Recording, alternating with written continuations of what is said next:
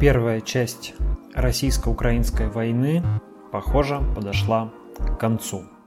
Во вторник, 29 марта, в Стамбуле состоялись переговоры России и Украины, после которых представители Российской Федерации пообещали кардинально сократить военные действия на Киевском и Черниговском направлениях, что, впрочем, не означает полного прекращения огня. Но ранее примерно об этом же говорили и российские военачальники, включая министра обороны Сергея Шойгу. Российские вооруженные силы, говорили они, теперь сосредоточатся на освобождении, в кавычках, Донбасса и не будут штурмовать крупные украинские города. Украина же, как стало известно по итогам этих переговоров, готова подписать мирный договор, в котором обещает гарантировать свой нейтральный статус при, а, то есть не вступление в НАТО, при международных гарантиях безопасности. А проблему Крыма предлагает подвесить, по сути, на 15 лет, то есть фактически до конца жизни Владимира Путина. Меня зовут Дмитрий Колезев, это очередной выпуск подкаста «Колезев и Микитась» в режиме монолога, в режиме главных новостей сегодняшнего дня. Я напоминаю, что пока идет война, подкаст выходит ежедневно, и я просто вечером рассказываю самые главные новости. Ну а сегодняшняя новость, а, самое важное, это, конечно, вот итоги этих переговоров в Стамбуле. И тут есть о чем поговорить, поэтому весь сегодняшний короткий выпуск будет посвящен этому. Этим переговорам предшествовали многочисленные инсайдерские вбросы – вчера я рассказывал про информацию об участии в процессе миллиардера Романа Абрамовича и о его загадочном отравлении. После этого, после того, как вышел предыдущий подкаст, последовало опровержение со стороны BBC по поводу отравления Абрамовича и представитель самого Абрамовича, а, который сначала подтверждал отравление, затем сказал, что на самом деле это его неверно трактовали и что отравления не было. А пресс-секретарь президента Дмитрий Песков э, сказал, что это информационный вброс для того, чтобы э, помешать переговорам.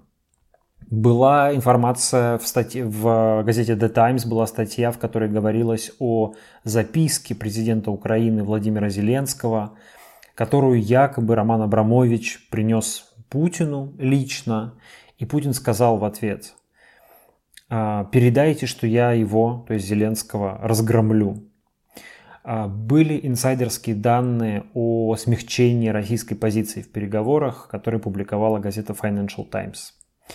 В общем, разных вбросов, как в пользу переговоров, так и э, против этих переговоров, как бы их дискредитирующих, было немало. Но когда с утра а, участников переговоров, которые прилетели в Стамбул, приветствовал лично президент Турции Реджеп Эрдоган, стало понятно, что переговоры будут в той или иной степени результативными, потому что вряд ли бы лидер государства стал бы лично участвовать в этом, если бы он заранее не был уверен хоть в каком-то результате встречи.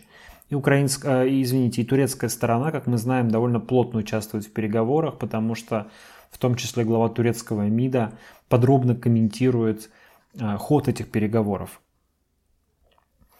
И вот проговорив несколько часов, а, стороны выступили с заявлениями, заявлениями, по которым стало ясно, что действительно некоторый прогресс в переговорах есть и а, сделан шаг к заключению мирного договора. А, даже определенный шаг до эскалации. Но при этом все-таки до этого мирного договора, конечно, пока еще далеко.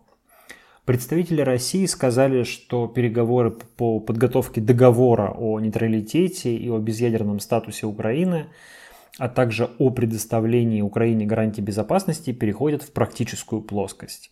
Россия – это, наверное, самый важный итог этих переговоров в качестве шага навстречу существенно сокращает военную активность на Киевском и Черниговском направлениях.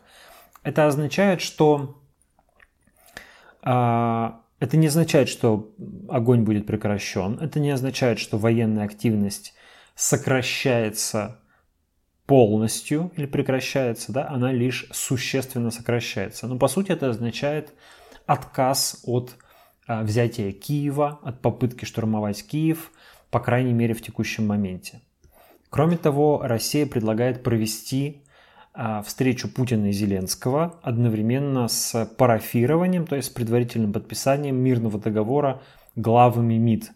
То есть договор должен быть составлен и с ним должны согласиться обе стороны, он должен быть подписан МИДами, и только после этого, когда все уже будет решено, Путин готов встретиться с Зеленским, чтобы, так сказать, формально скрепить этот договор.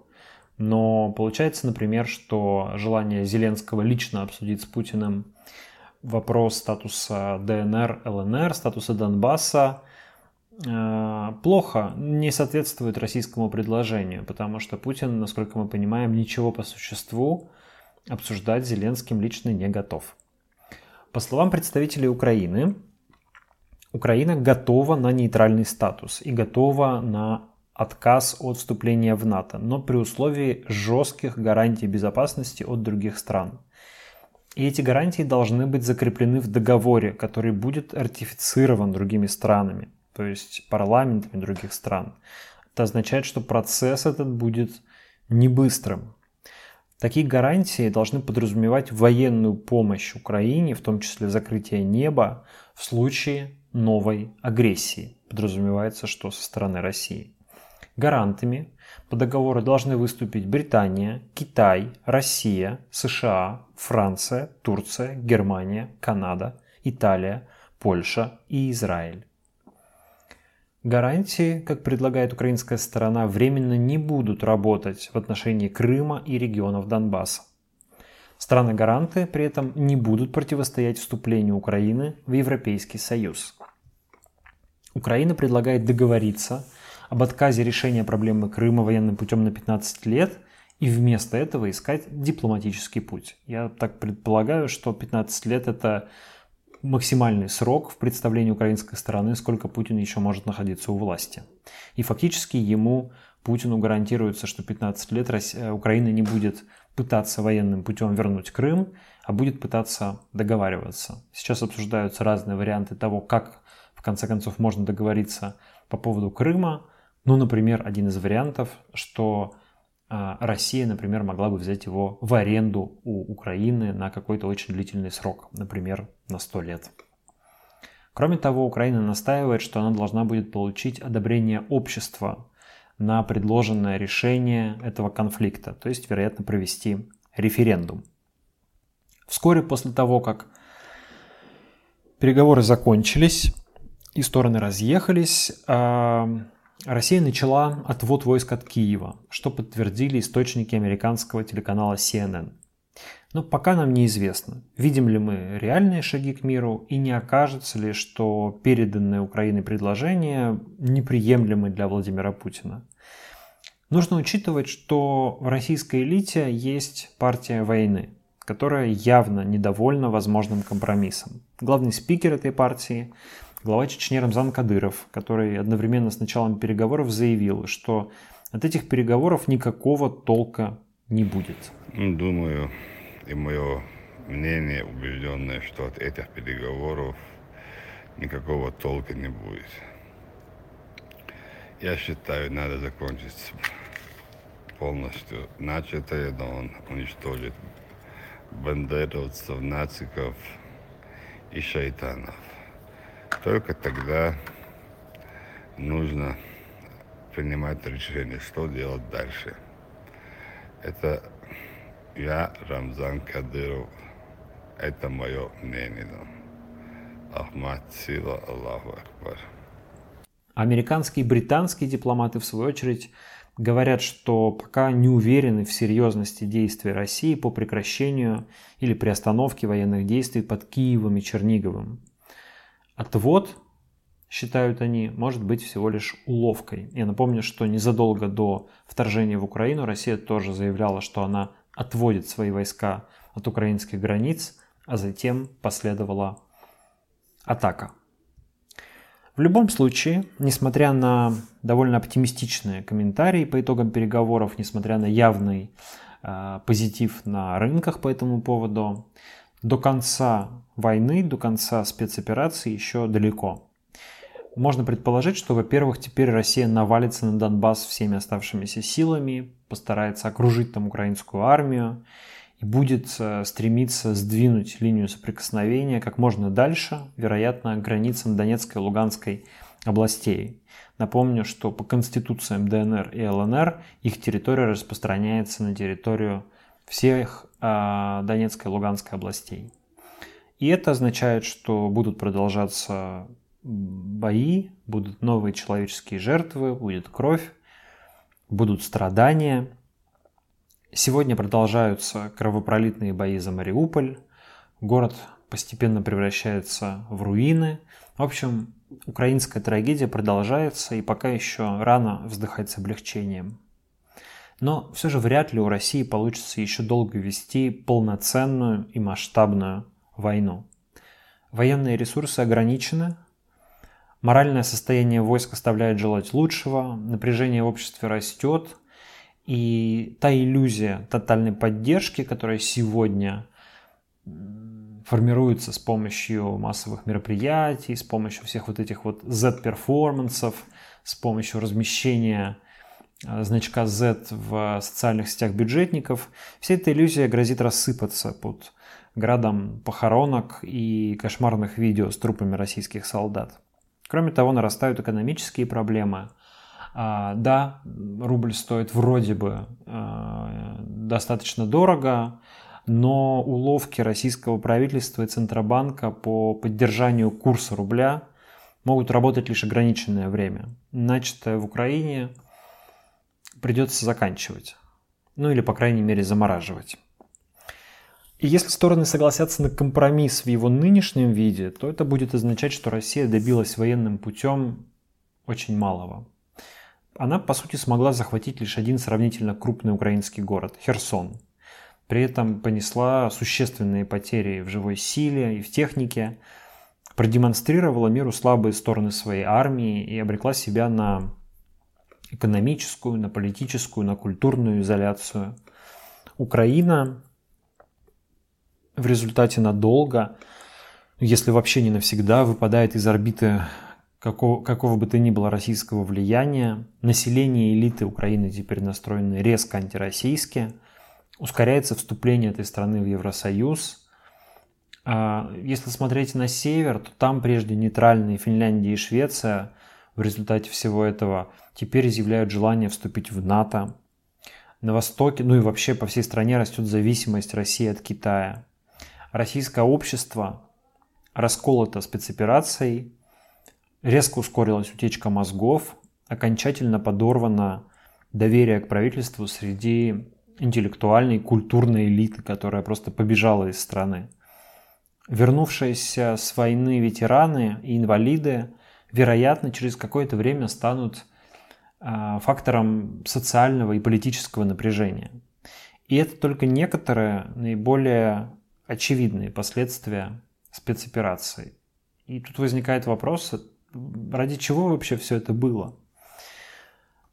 Учитывая, что цели спецоперации четко не проговаривались и звучали скорее как, как описание каких-то очень абстрактных процессов, денацификация, демилитаризация, а, любой результат можно будет представить удовлетворительным российская пропаганда, без сомнения, и такой итог, даже если такой компромисс, который сейчас озвучен, будет достигнут, объявит это большой победой.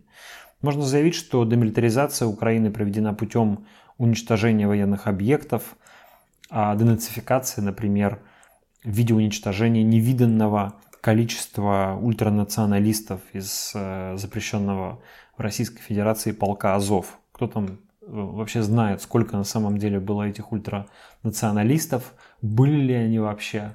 Но можно отчитаться о том, что все они или почти все они уничтожены.